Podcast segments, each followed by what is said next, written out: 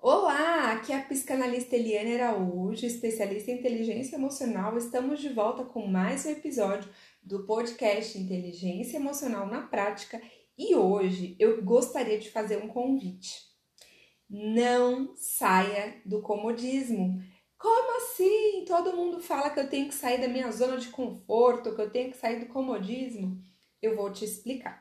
Realmente, é, quando passamos muito tempo numa zona de conforto e essa zona de conforto não nos traz uma satisfação pessoal em todos os aspectos, puxa, eu estou insatisfeita na minha profissão, eu estou insatisfeita no meu casamento, eu estou insatisfeita com o meu corpo, eu estou insatisfeita com a minha autoestima. Nesse, nesse aspecto, né, nesse caso, eu devo sair do comodismo, iniciar uma atividade física, buscar me especializar em alguma nova área para fazer uma transição de carreira, iniciar um processo terapêutico para melhorar ali o meu autoconhecimento, trabalhar também talvez uma terapia de casal para melhorar o meu casamento, a educação dos meus filhos, enfim. Se esse é o teu caso, invista naquilo que você precisa para sair do comodismo.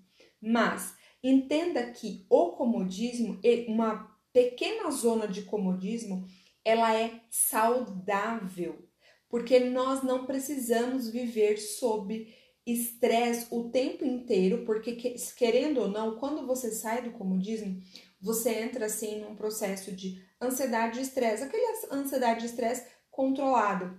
Mas as pessoas elas estão hoje invertendo, e por isso que eu gostaria de trazer esse tema, porque talvez você já estudou muito sobre como sair do comodismo, mas entenda que você precisa enxergar qual momento você chegou da sua vida e aquele momento se te traz satisfação naquela área, você pode relaxar, descansar e não se desgastar, né? Então eu vou trazer alguns exemplos aqui bem práticos para você colocar no seu dia a dia.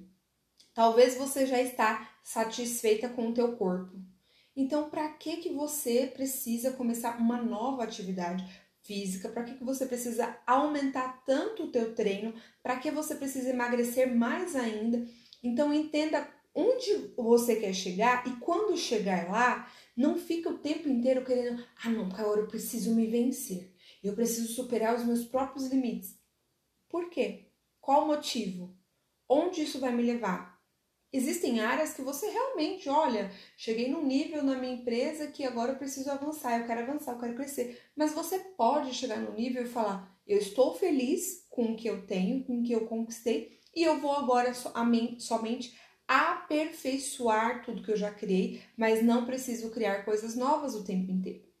E o que, que é importante pensar? Muito se fala sobre ah, o jejum intermitente, é, banho gelado aí exercício físico, acordar 5 horas da manhã, como se fossem receitas do sucesso, né? Na verdade, quando você para para conversar com milionários, com grandes criadores, inventores, com é, pessoas de sucesso, influência, pessoas que tiveram famílias assim admiráveis, de grande valor, dificilmente você vai encontrar ao longo das, das, das décadas, né, pessoas que faziam essa, tinham essa rotina, que acordavam às 5 da manhã, que tomavam um banho gelado, que faziam jejum intermitente. Não! Então, claro que tem os seus benefícios cada uma dessas coisas, em uma medida correta, mas ela não é uma receita de sucesso, porque a receita de sucesso ela não existe. O que você precisa enxergar é até que ponto eu preciso sair da zona de conforto, porque ela não está favorável, ela não está é, neste momento me satisfazendo e até que ponto eu devo continuar sim na, na, zona de conforto, no meu comodismo, sentar lá e ficar tranquilo e desfrutar da vida, porque afinal, já dizia Salomão lá, né, que é o grande sábio bíblico, é um, um dos reis da Bíblia mais sábio, aí é considerado dos últimos anos, mais de dois mil anos escreveu na Bíblia. Não existe nada melhor do que você desfrutar do trabalho, de tudo que você conquistou, de tudo que você trabalhou ao longo da sua vida. Então, nós precisamos começar a compreender qual é o momento certo de eu desfrutar e numa medida certa, eu até ter uma algumas certas atividades que me gerem algum pouco de estresse, entre aspas, um estresse controlado, aquele estresse, aquela agitação, aquela ansiedade natural e saudável, mas eu não preciso o tempo inteiro carregar e sobrecarregar a minha vida de atividades que me tiram do comodismo o tempo inteiro, acreditando que isso vai me trazer sucesso. Né? É exatamente por isso que nós temos hoje uma sociedade doente, uma sociedade ansiosa, uma sociedade com muita é, sobrecarga, burnout.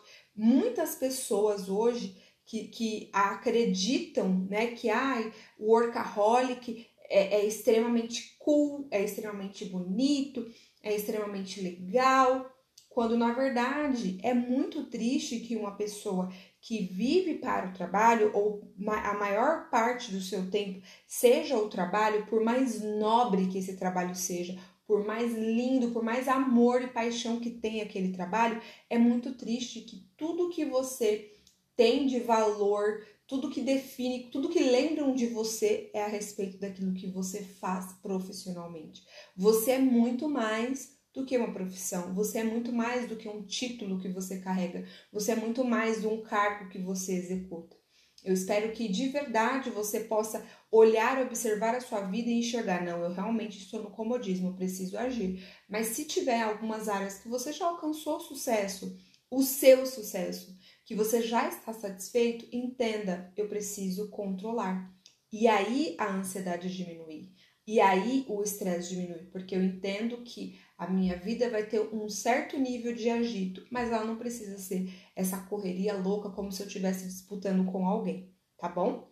Meus amores, eu espero que tenha ajudado, de verdade. Se você gostou, compartilhe nas redes sociais, me marca lá nos stories, manda para os amigos, fala: assiste esse episódio aqui, vamos caminhar, desfrutando da vida, desfrutando de um bom pôr do sol, de uma boa xícara de café, né, de uma boa risada com a família sem necessariamente achar e se sentir que está numa maratona e o tempo inteiro correndo e não aproveitando aquilo que a vida te deu ao longo desses anos, tá bom? Um grande beijo e até o próximo episódio. Tchau, tchau!